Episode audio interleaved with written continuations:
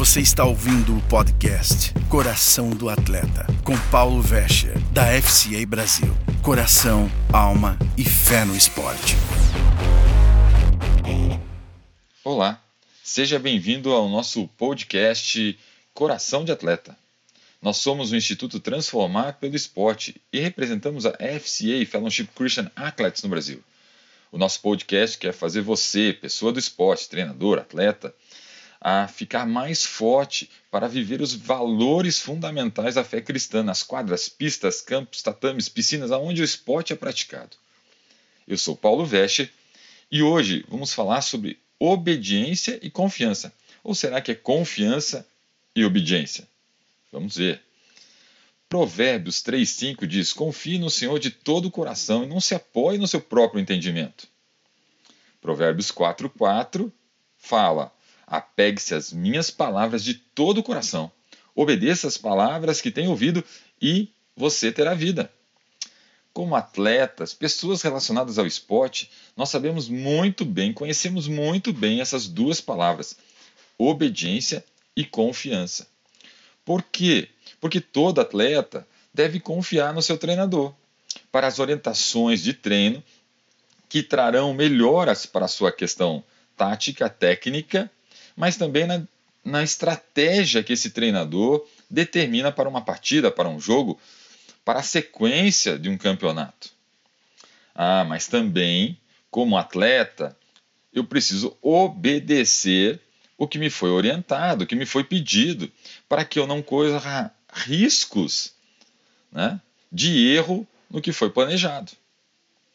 Eu, como alguém que ama esporte, pratico esporte desde a minha adolescência, comecei com vôlei de quadra, vôlei de areia, futsal, futevôlei, e falando do vôlei de areia e do futevôlei, dois esportes que têm características muito parecidas, mas muito parecidas porque os dois esportes são praticados na areia, é claro, e em dupla, e requer muita confiança e obediência.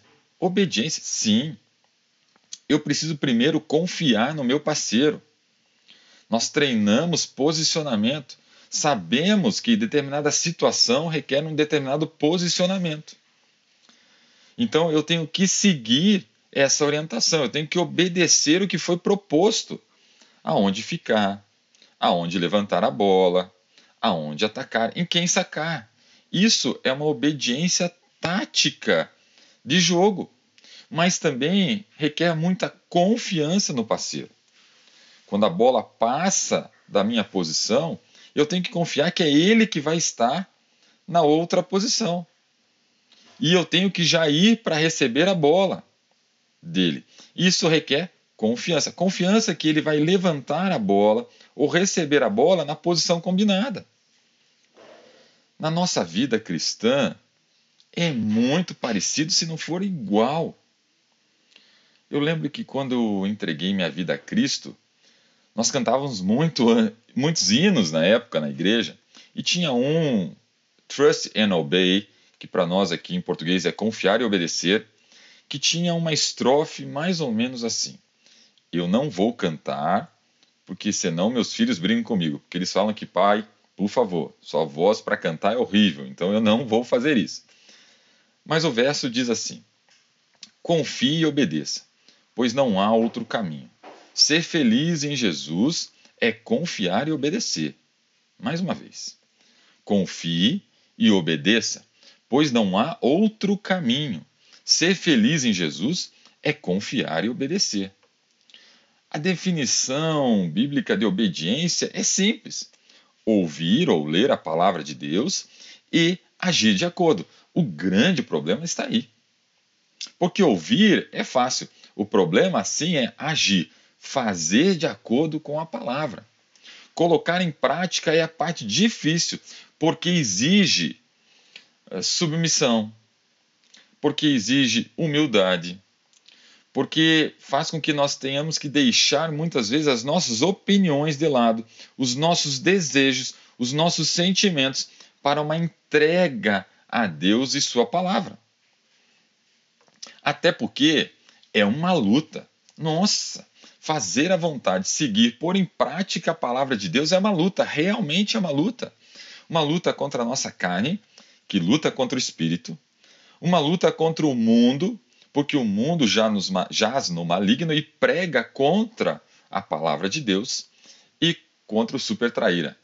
Supertraíra, Paulo? É, supertraíra é como nós chamamos o nosso grande inimigo, Satanás, que tenta nos derrubar o tempo todo.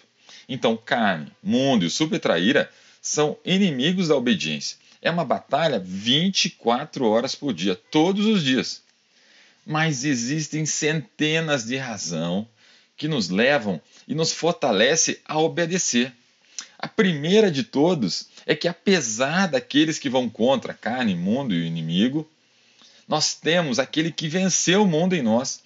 E o Espírito Santo hoje habita em nós. Ele que nos capacita, não só porque eu sou bom, você consegue fazer as coisas, mas é porque o Espírito Santo está em nós e nos capacita e nos fortalece e nos dá força real para vencer as barreiras, as dificuldades. Mas a primeira, o primeiro ponto que eu quero colocar aqui é que a minha obediência convida o favor e a bênção de Deus. Sim, uh, não deixe de falar das palavras da lei, de meditar nelas dia e noite, para que se cumpra fielmente o que está escrito. Opa, vai se cumprir o que está escrito se eu falar as palavras, meditar nelas dia e noite. Só então os seus caminhos prosperarão e tu serás bem-sucedido, diz a palavra.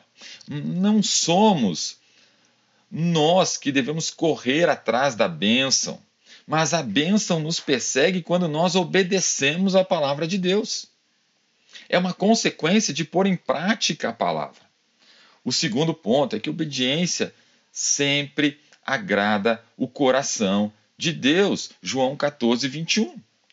Quem tem os meus mandamentos e lhes obedece, este é o que me ama. E aquele que me ama será amado pelo meu Pai, e eu também amarei e me revelarei a ele. Obediência agrada o coração de Deus. E Deus se revela a nós. E toda obediência vai trazer uma colheita.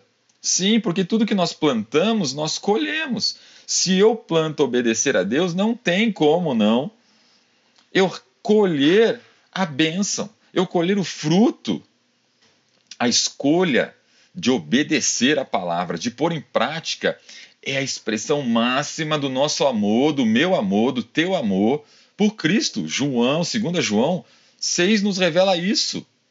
Queridos, este é o amor que andeis em obediência ao meu mandamento. O meu mandamento é este, que vocês andem em amor. A obediência sempre cumpre o que promete. Liberdade e bênção. Tiago 1,25. Sejam, pois, praticantes da palavra, não somente ouvintes. Praticantes e não somente ouvintes. Porque quando é ouvinte, você engana-se a si mesmo. Porque aquele que ouve a palavra e não coloca em prática é semelhante àquele homem que se olha no espelho e depois de se olhar, sai e logo esquece da sua aparência. Mas aquele que considera atentamente a lei perfeita, lei que traz liberdade, e nela persevera, não esquecendo que ouviu, mas praticante, será feliz no que fizer.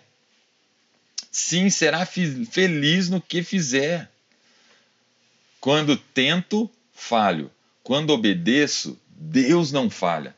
Quando eu faço pelas minhas forças, normalmente eu falho. Mas quando eu obedeço a palavra de Deus, é Ele, Deus, que não falha e não vai me deixar na mão. Confiança e obediência pois este é o caminho.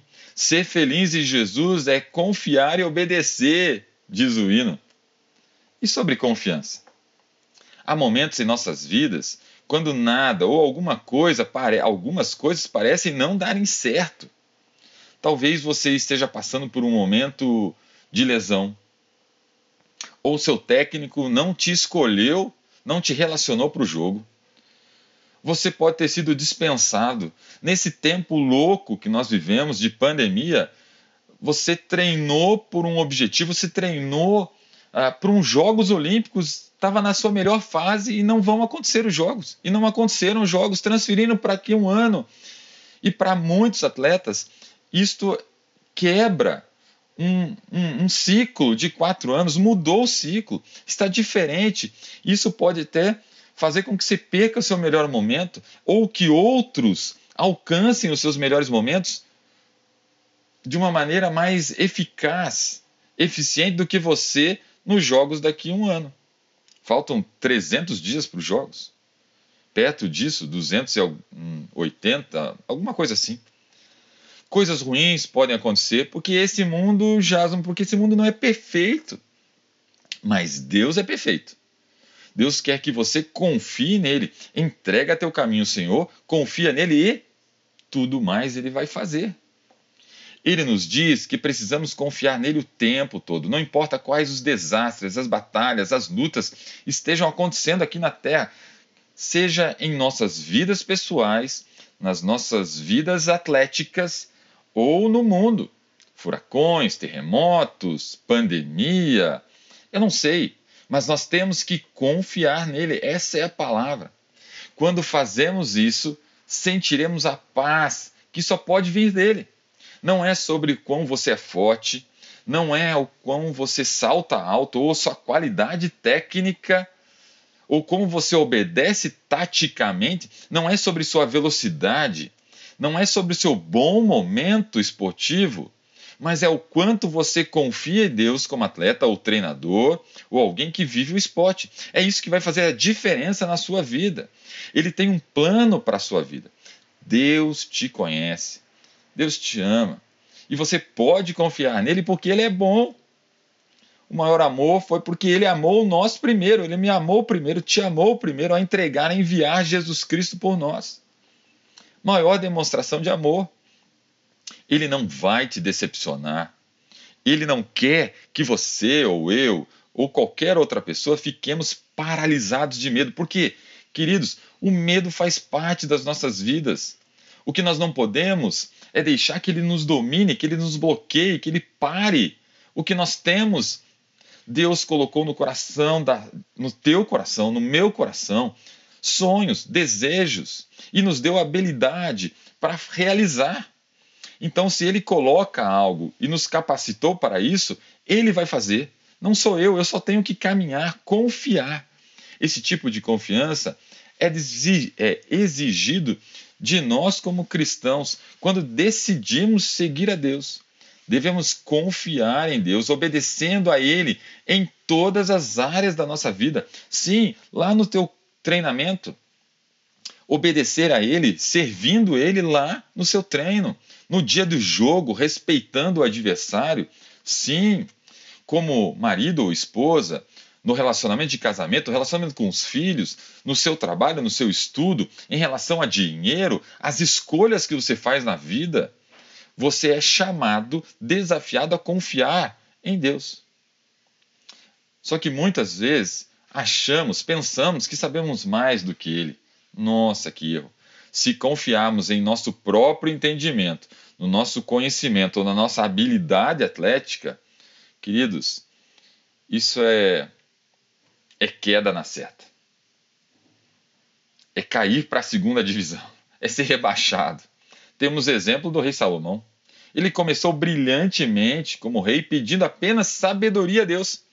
E depois foi crescendo, construindo o templo, enfim. No início, Salomão agradou a Deus e foi obediente, mas então ele começou a pensar que sabia mais do que Deus, a confiar no que tinha, na sua capacidade, e aí começou a virar o jogo. Se continuamos a nos apoiar no nosso entendimento, na nossa capacidade, é, a chance da queda é grande. Por isso, temos que olhar para Deus. Porque um time dividido, eu e Deus, você e Deus, nessa luta nós perdemos, querido. O nosso próprio poder e compreensão não produz o tipo de fruto que Deus produz através de nós. Por isso precisamos confiar e obedecer. Deus fará nossos caminhos retos. Nós iremos aonde Deus quer nos levar. Não apenas temos que estar dispostos, mas precisamos confiar nele o suficiente para obedecer.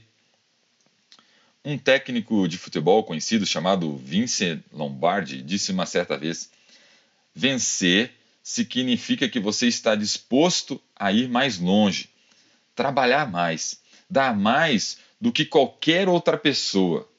Isso é verdade. Para um vencedor, sacrifícios são necessários, compromisso é essencial, obediência e confiança fazem parte. Todos nós queremos ser vencedores como pessoas do esporte, atletas, treinadores, mas muitas coisas estão no caminho. Lembra? Falei da carne, falei do mundo, do inimigo, e por isso confiar em Deus e obedecer é fundamental. Né? Porque são essas escolhas que fazem diferença. Tudo é parte de viver sobre a lei de Deus, do semear e colher. Lembre-se, a atenção, em, a tentação em si mesma não é pecado. O grande problema aqui é ceder à tentação. Todos nós somos pecados. Agora, quando eu confio e obedeço, eu venço. Por isso, decida hoje confiar em Deus e obedecer aos seus mandamentos. Sim, escolha andar nos seus caminhos. Mantenha esse compromisso fiel a Ele. E você não vai se arrepender. Na sua vida cristã, como no esporte, confiar é obedecer, obedecer é confiar. Deus abençoe sua vida. Nós somos o podcast Coração de Atleta. Até quarta-feira que vem. Deus abençoe.